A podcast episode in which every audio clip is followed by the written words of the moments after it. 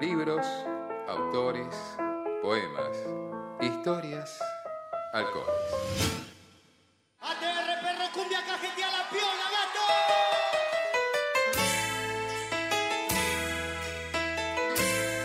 Bebido y leído. Por Patricia González López. El maridaje perfecto en mala en mala.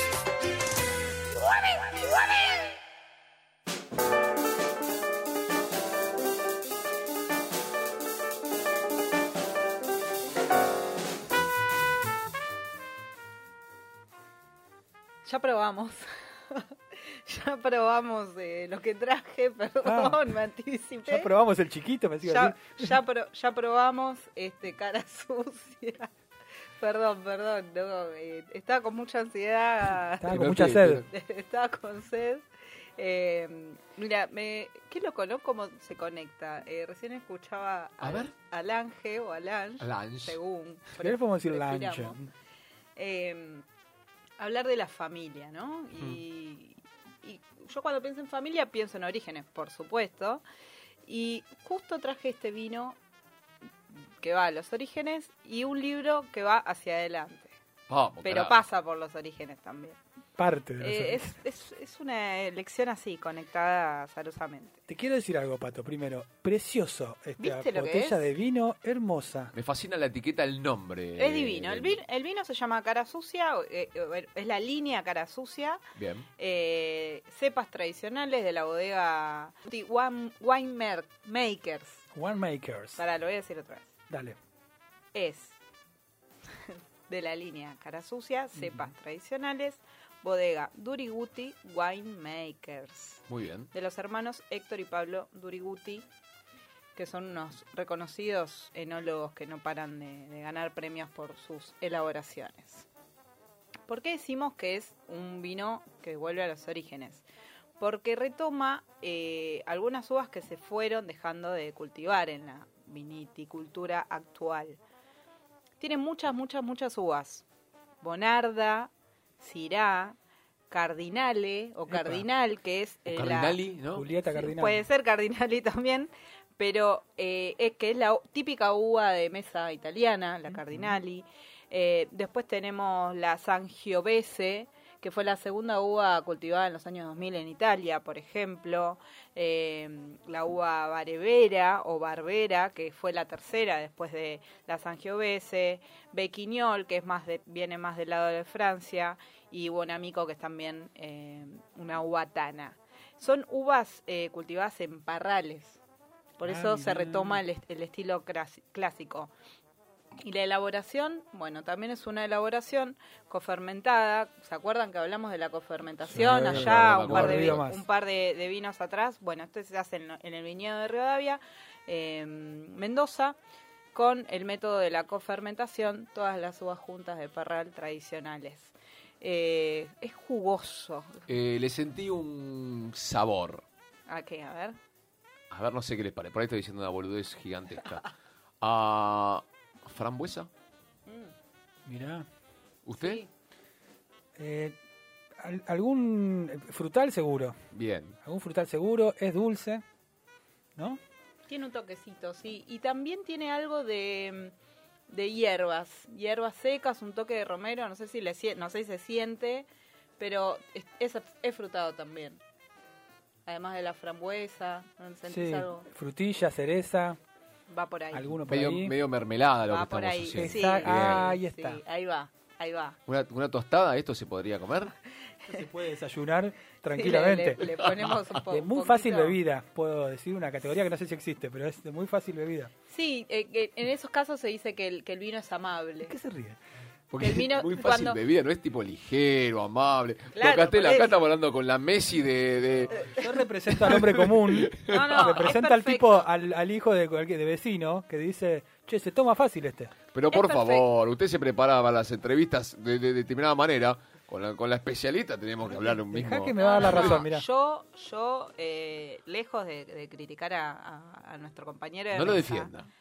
Lejos de criticar, voy a decir que es eso, que a veces sentimos lo mismo, que ya tiene nombre, pero lo nombramos de otra manera. Bien. Cuando el compañero Juan dice bien, que es fácil de tomar, está diciendo que el vino es amable, que es ameno, que es amigable. Son todas, son todos términos. Que se toma fácil. Que es, que es bebible, había dicho.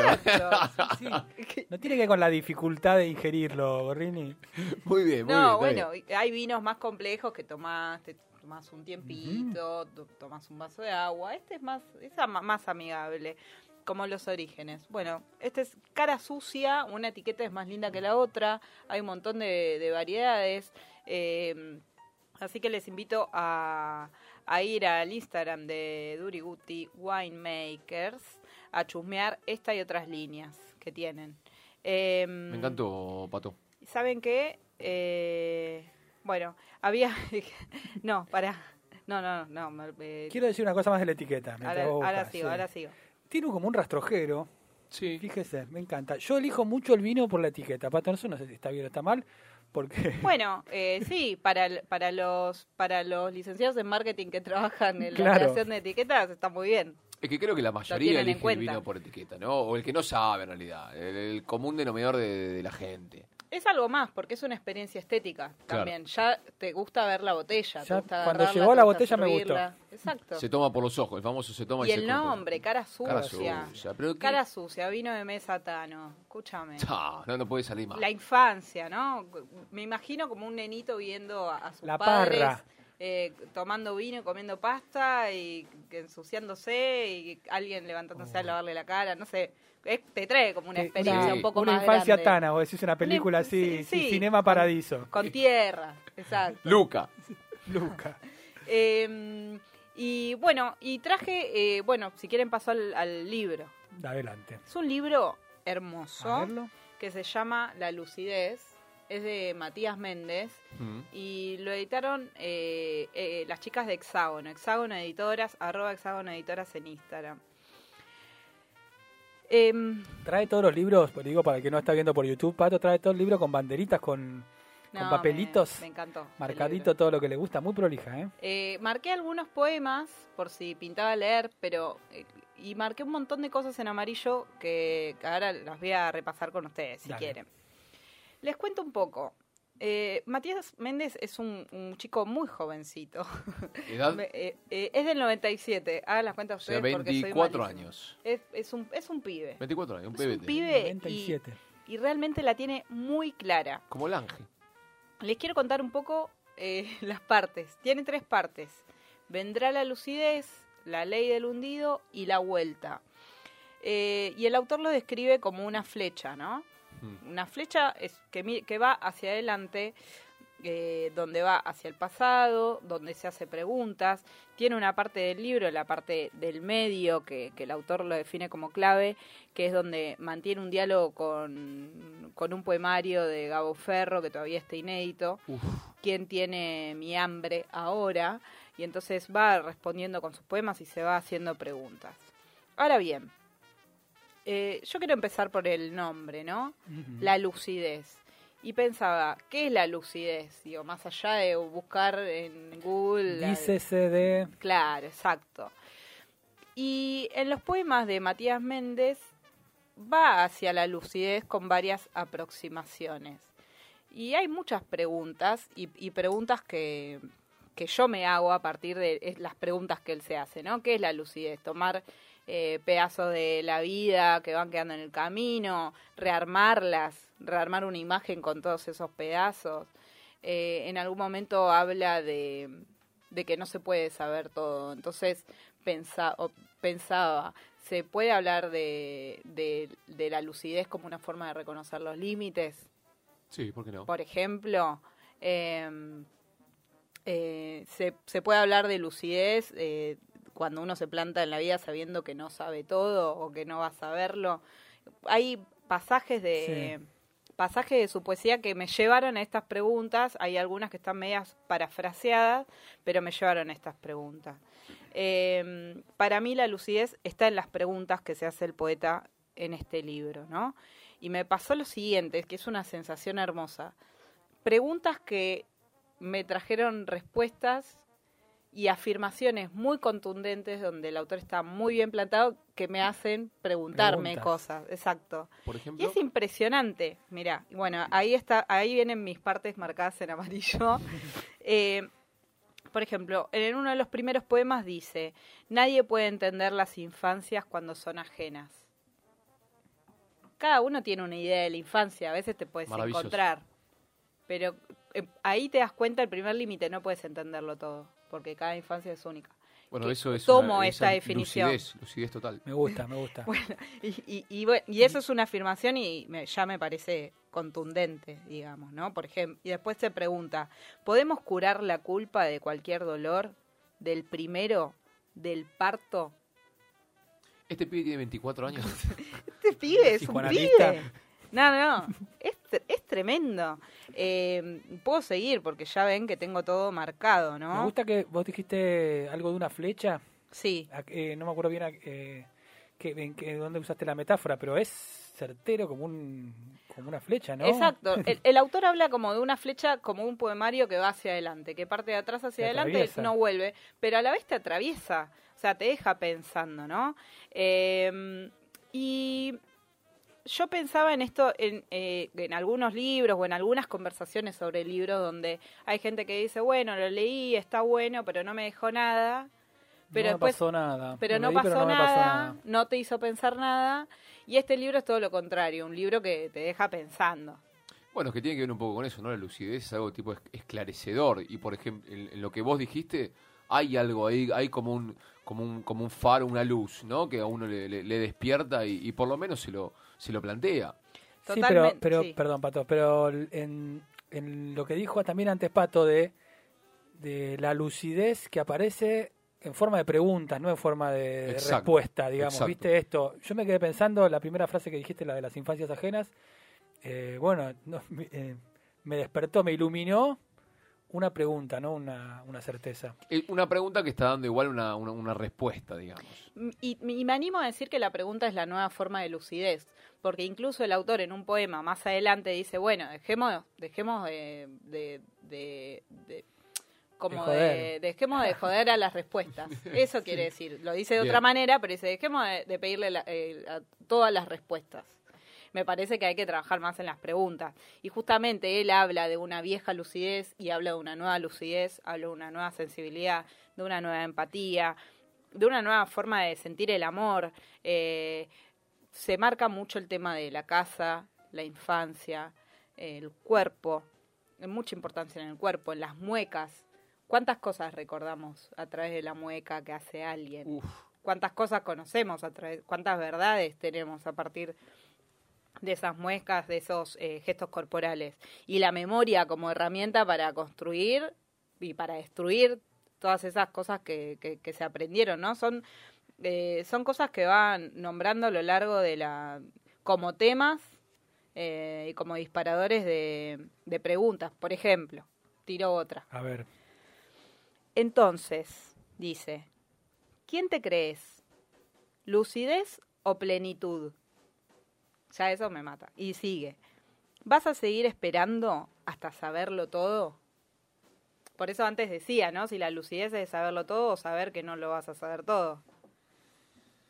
Si Y- es la plenitud o... Me parece que tiene más que ver con, con- con lo otro, con lo que no, no, no llegás a, a- a saber y a, y a- conocer o a reconocerse en ese Qué en esa falta de sí es, sí sí sí Es muy hijo- filosófico. es un hijo de mil putas Sí. No, no, no. Es muy filosófico, es lírico, es bello lo que dice. Y hijo de- y es esperanzador que, que alguien de su edad, ah, estoy hablando como una vieja, pero Que alguien que- de su que edad, alguien los de chicos edad, de hoy, que Patricia, la nueva generación. Vos no eras la que nueva la, generación. que la nueva Patricia. generación, que los chicos de hoy, que la gente que es el futuro, Sí. en su primer poemario, son los hable, hable con este lenguaje, que tenga este uso del lenguaje y, y este, este uso de la cabeza y del pensamiento. Em, les tiro otra para que piensen y Dale, ya estoy cerca del final. Alguien besa para dejar de preguntar qué va a pasar después. anda la concha. Se enoja. Sí, sí, sí, está enojado, está Me enojado. encanta. Eso que dice que le llegó, ¿eh? Está enojado, Es pero manera. sí, bueno, es su, es su manera de decir que le atravesó el libro. Así como, así como Juan dijo antes que el, que el vino era fácil de tomar, vos decís Tiene un razón, insulto. tiene razón. Que son, con- que son distintas, de distintas formas. Muy bueno, muy Eh, bueno. ¿Cómo tiene- se llama el...? El libro se llama La lucidez, es de Matías Méndez, de Hexágono Editoras. Eh, salió hace muy poquito, en julio, se presentó a mitad de julio.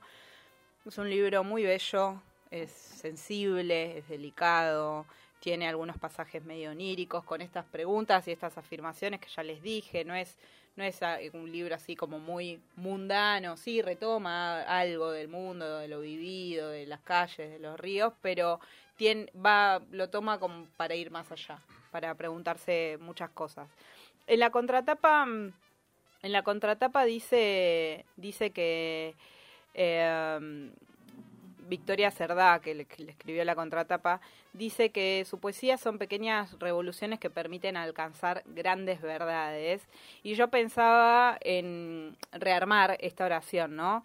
Eh, Decir que son pequeñas verdades que, así escritas como están, pueden generar grandes revoluciones.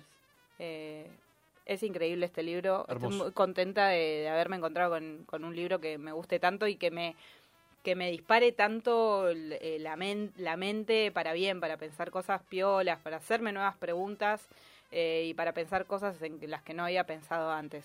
Súper recomendado, Matías Méndez, La Lucidez, eh, Hexágono Editoras. Vámonos con un poema Por favor. recitado por el autor. Ahora que nos vestimos de polvo. La música ya no es, la literatura ya no es, el cine ya no es. Las ciudades se sepultan. Somos de una época donde las cosas ya no son. Nacimos tarde y nuestro cuerpo ya no es.